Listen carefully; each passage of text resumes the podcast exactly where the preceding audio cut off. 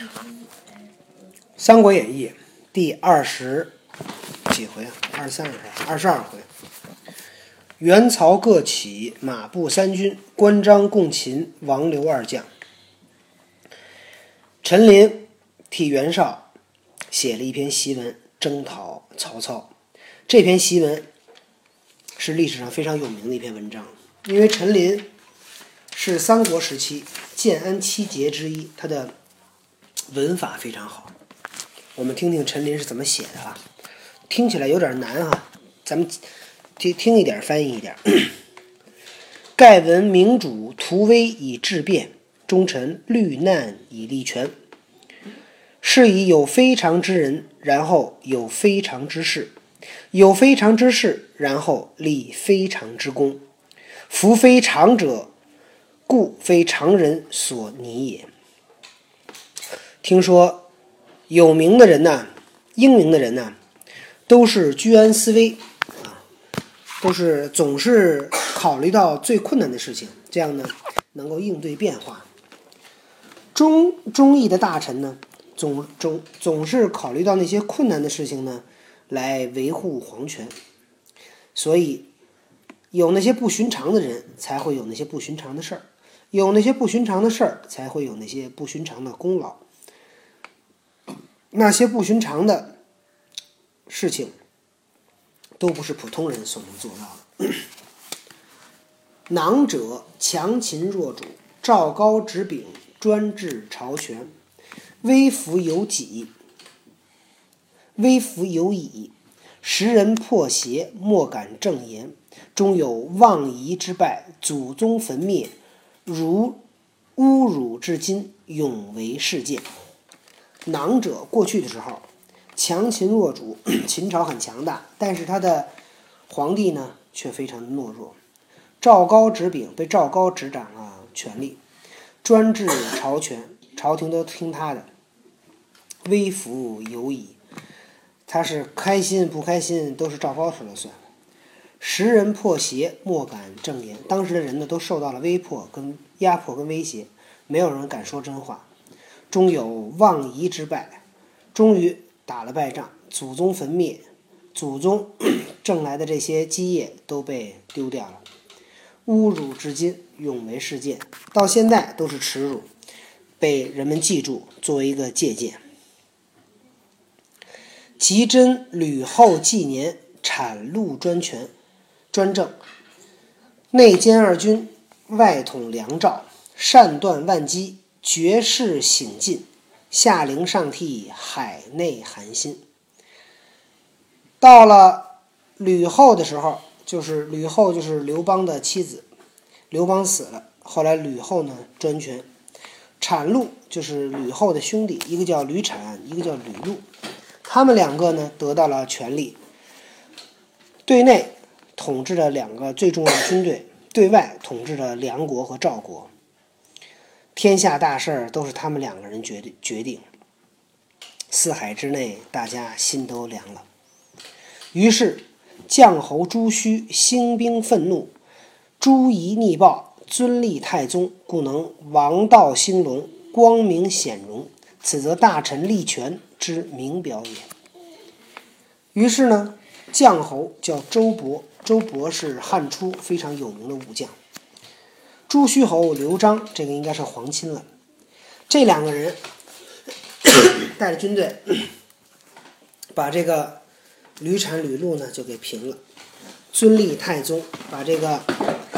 皇皇权又回归了刘氏，王道兴隆，光明显荣，这个恢复了正道，这就是大臣能够为国家做贡献的一种表表率。司空曹操祖父中常侍腾，与左冠徐晃并作妖孽，饕餮放横，伤化虐民。司空曹操，祖父呢是中常侍，叫曹腾，和左冠、徐晃，他们呢 也是篡权，也是这个鱼肉百姓。傅松乞丐挟养，因赃假位，于今碾壁，疏获全门。窃盗顶私，轻负重器。说曹操的爸爸呀叫曹嵩，是个乞丐收养的。因为呢，他认了。为什么说是个乞丐收养？就他为什么不知道？他就他身世就这样。不对，他认了他就是他是被一个人收养的，因为他要骂曹操，所以就。也可能。他呢认了曹腾做义父，他就开始坐那个金的车，然后呢去也是这个开始在国家里边胡胡作非为。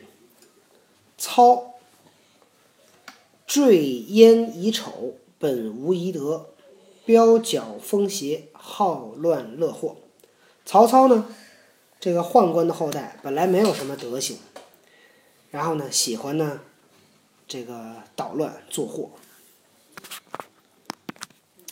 幕府董统阴阳，扫除凶逆，蓄欲董卓，清官报国。幕府指的就是袁绍了。袁绍带领着军队，把这些叛逆扫除。结果呢，又碰上董卓，董卓呢又开始欺压百姓，于是提剑挥鼓，发命东夏，收罗英雄，弃侠取用，故遂以操同资合谋，授以皮师，为其鹰犬之才，爪牙可任。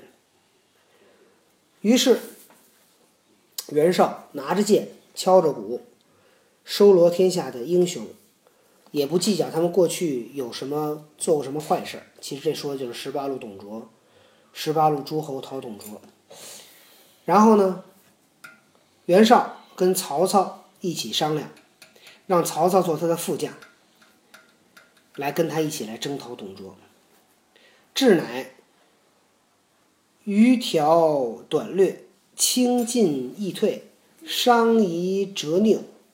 树丧师徒，幕府折复分兵命锐，修完补给，表行东郡，领兖州刺史，备以虎文，奖成威柄，既获秦师一刻之报。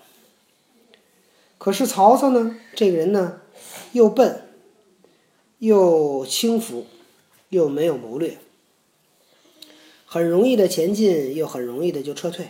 所以呢，打了很多败仗，丢了很多军队。袁绍呢，就命令他把军队呢修整好，又让他去当了东郡的太守，又当了兖州的刺史。然后呢，希望曹操呢能够去替袁绍呢来做事。而操遂乘资跋扈，自行凶特，割剖源源，残贤害善。嗯等会儿把这句翻完。曹操呢，于是呢就怎么样，飞扬跋扈，残害忠良，怎么样？爸爸跟你说，我就是感觉他不是因为觉得袁，他不是因为觉得袁绍真的给曹操让下什么什么什么，就是他为了说袁绍好，说曹操坏，对，是，你看他替袁绍做事儿，当然得说袁绍好了，然后？然后给国家这边翻译，嗯，曹操十胜，袁绍十败，这边又说什么袁绍让曹操做什么什么什么的，对对，这你想这这些文人，都他他他做谁的幕僚就得听谁的话，是不是？他这个陈琳是在袁绍手下，当然替袁绍说话了。但他后来也被曹操收了。还真是。故九江太守边让，英才俊伟，天下知名，直言正色，论不阿谀，阿产，身手被萧玄之书，妻奴受灰灭之咎。九江太守叫边让，这个人呢非常的有本领，而且非常的英俊伟岸，天下人都知道。因为他呢喜欢说真话，不喜欢阿谀奉承，被曹操杀了。杀了以后，身首异处，身就是身体，手就是脑袋，妻子孩子也都被杀了，就是把脑袋砍下来，把身体跟头分开。九江太守边让怎么了他？得罪曹操了呗？没说。自是士林愤痛，民怨泥重，一夫奋臂，举州同声。于是呢，这些当官的也都也都特别的生气，老百姓呢也特别生气。要是有一个人振臂一呼，大家都得跟着他造反。故公迫于徐方，地夺于吕布，彷徨东移，倒据无所。所以呢，曹操跟徐方打打败了，曹操地盘也被吕布给占了，他就往东跑，都没地儿待了。幕府围墙干若之之意，切不登叛人之党，故复援京换甲，席卷起征，筋骨响震，部众奔举，整其死亡之患，复其方伯之位，则幕府无得于沿土之民，而有大造于操也。袁绍，他呢，为了主持正义。也不去帮助吕布这个叛党，所以他呢就带着军队出征，把吕布打败了，把曹操就给救了。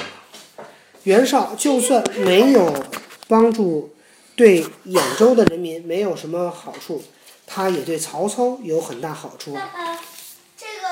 这个就是我们今天要先讲的第一段，这个陈琳写的征操檄文。明天。我们将继续讲第二段。今天的故事就讲到这里，小朋友再见。